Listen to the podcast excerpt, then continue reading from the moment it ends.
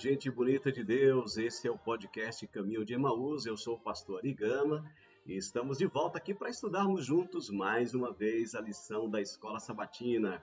Como é que tem passado esses dias aí na sua vida? Tudo bem com você? Eu espero que sim. Eu quero lembrar mais uma vez, por falar, eu quero é, compartilhar bênçãos com você, tá bom? Não apenas o, o estudo da lição, mas também é, brindes especiais. E eu quero falar mais uma vez do sorteio do livro Quando Tudo Falha, tá bom? Eu tenho aqui o Quando Tudo Falha em minhas mãos, você não pode vê-lo, mas você pode ouvir a minha fala. Você quer participar do sorteio do livro Quando Tudo Falha? Então você manda o teu nome e de onde você está ouvindo esse podcast. É o 77981462894, tá? Manda para lá e diz: Eu, meu nome é fulano de tal, meu, meu, meu nome é, é é, enfim, você vai dizer aí o seu nome e a igreja de onde você ouve o nosso, o nosso podcast.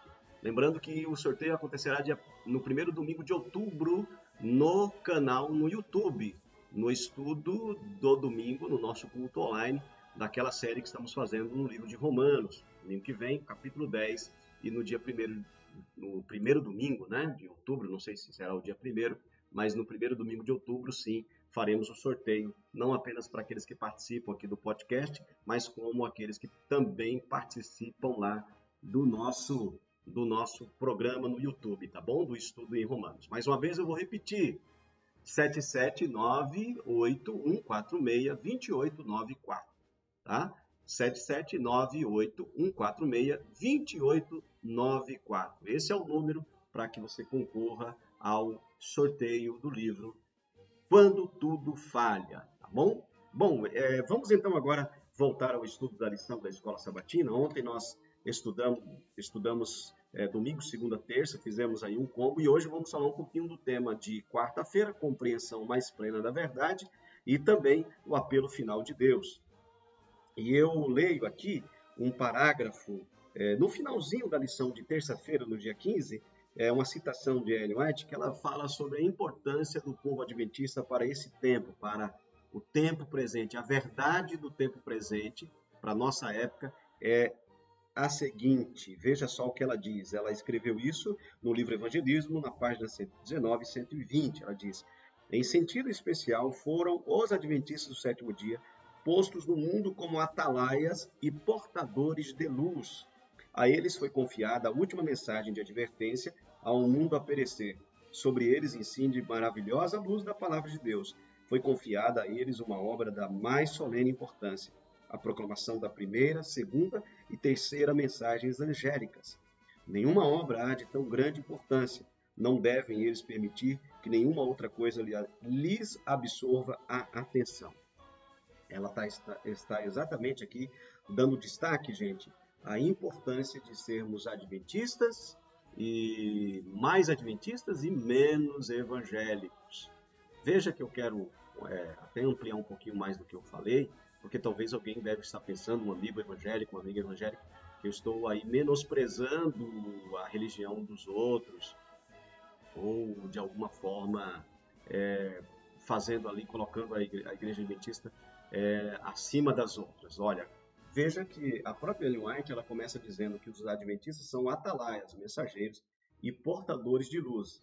Nesse sentido, ele não é, é, eles não são, é, como é que eu diria, eles não são donos da verdade. Você ser portador da verdade ou portador da luz não significa que você é dono da luz, ou portador, ou dono da verdade. Você é portador da luz porque você recebeu de alguém. E quem é esse alguém? É Deus. E é por isso que ela diz que essa pregação ela tem uma abordagem na primeira e na segunda e na terceira das mensagens angélicas. E aí a gente já vai para a lição de quarta-feira de ontem, porque fala que uma das, das missões ou da missão da Igreja Adventista do Sétimo Dia é proclamar para que as pessoas tenham uma compreensão mais plena da verdade.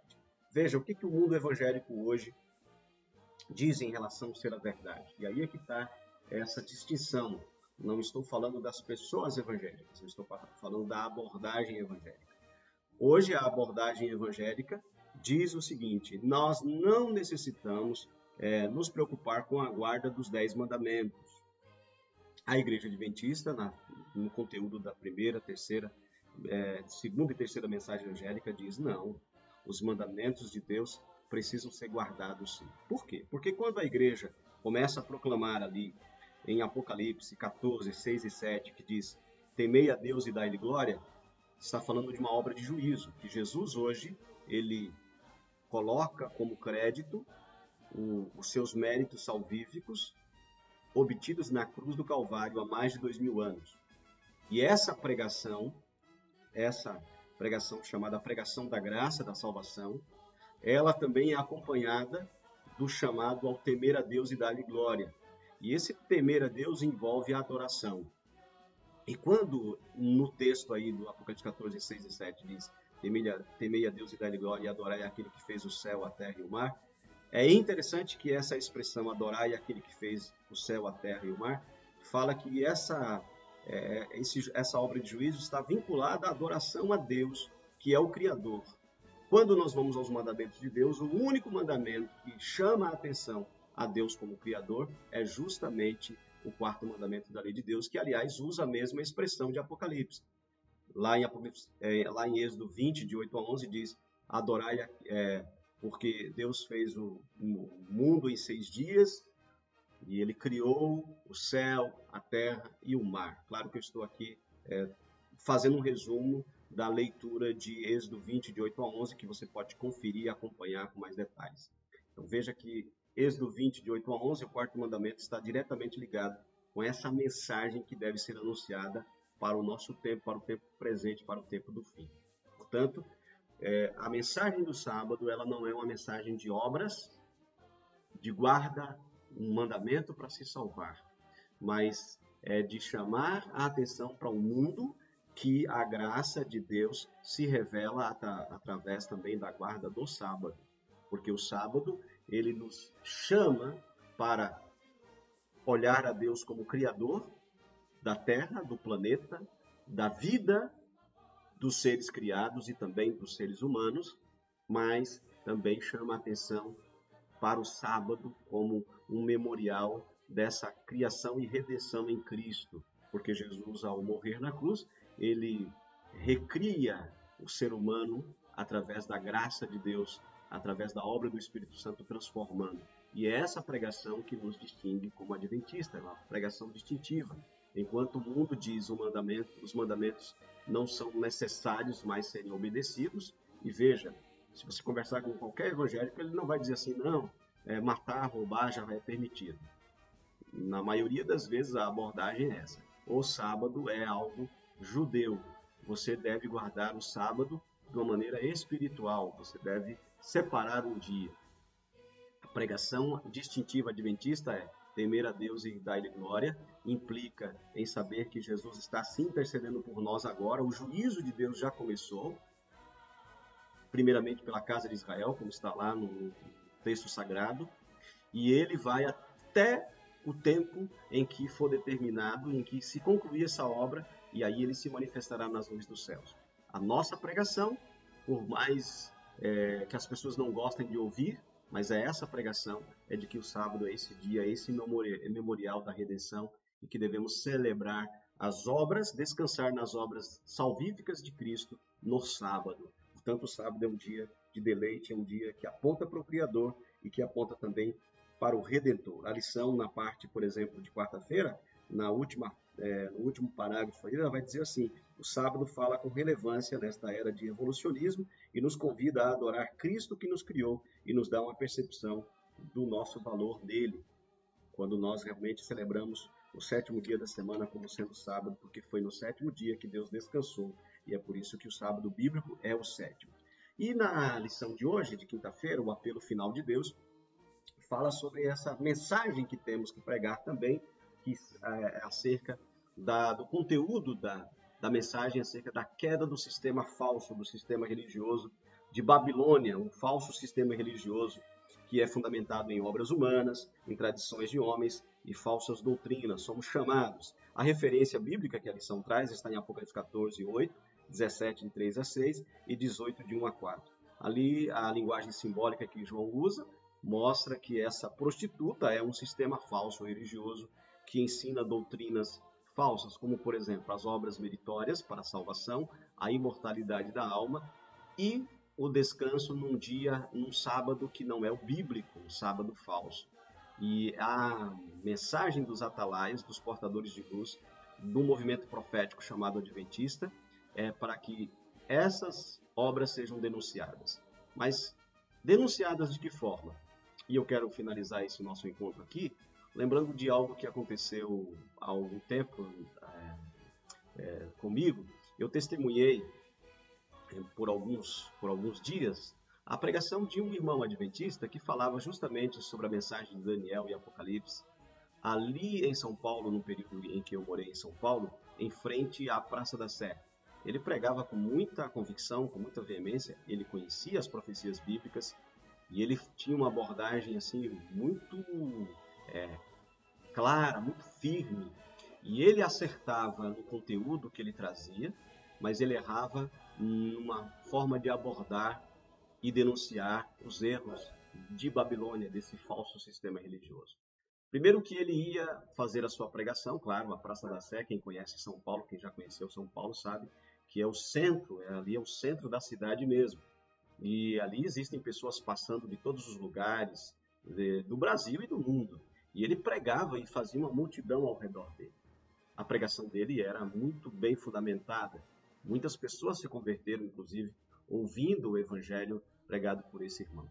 Mas havia um momento ali da sua pregação, que era mais para o final, em que todos estavam voltados a voltar a sua atenção para ele, em que ele pegava uma imagem da Santa de Aparecida e ele jogava essa imagem no chão, assustando a todos, e essa imagem se esmiuçava, quebrava. Muitas pessoas ali ficavam chocadas com a atitude dele. Diversas vezes ele foi preso pela polícia, porque na nossa Constituição é proibido você é, ferir algum símbolo de qualquer religião, não é apenas a religião católica, não. Qualquer símbolo de qualquer religião, se você é, fere, inclusive em lugares públicos, se você intenta algo contra, você quebra, por exemplo, você chegar em uma, uma igreja evangélica e destruir o patrimônio dela, tudo isso pode é, colocar você em apuros em relação às autoridades e à lei. E ele quebrou uma imagem de escultura, claro, que a tônica da sua pregação era que Babilônia caiu e ela tem que ser denunciada e a idolatria tem que ser denunciada. A maneira como ele pregava, como ele falava, o contexto bíblico era perfeito, mas a forma como ele se conduzia ou como ele fazia essa denúncia era absolutamente errada. Depois de um tempo ele foi proibido de pregar ali na Praça da Sé e eu acompanhei ele, inclusive levava alguns amigos do trabalho, depois que a gente saía do trabalho, mais ou menos às seis da tarde, sete, das seis até às sete, nós descíamos ali no, no metrô da República e íamos andando até a frente do Teatro Municipal, porque era ali na frente do Teatro Municipal, em uma loja, uma antiga loja Mapping, que ele pregava essas mesmas coisas. E eu, uma vez, foi ali que eu vi, porque eu não cheguei a acompanhá-lo lá na Praça da Sé, mas foi ali que eu vi ele quebrando uma dessas imagens e eu lembro que naquele dia ele disse: Olha, irmãos, não se preocupem se daqui a pouco uma viatura da polícia parar aqui e me levar preso, porque eu já fiz isso muitas vezes e vou continuar fazendo. Veja, como adventistas, nós devemos lembrar que somos portadores de luz e não donos da luz. Por isso, nós não temos o direito de ferir as pessoas na nossa pregação. E precisamos ser bem cuidadosos. Quando eu disse ontem que nós precisamos ser mais adventistas e menos evangélicos, isso não quer dizer que nós vamos ridicularizar os nossos irmãos evangélicos e vamos dizer que eles são menos importantes e que a religião deles é menos importante do que a nossa. É mais é apresentar a verdade em amor, apresentar a verdade com convicção, mas com o tempero do amor, da simpatia e do respeito, claro, às diferenças que nós temos. Esse é o apelo de Deus.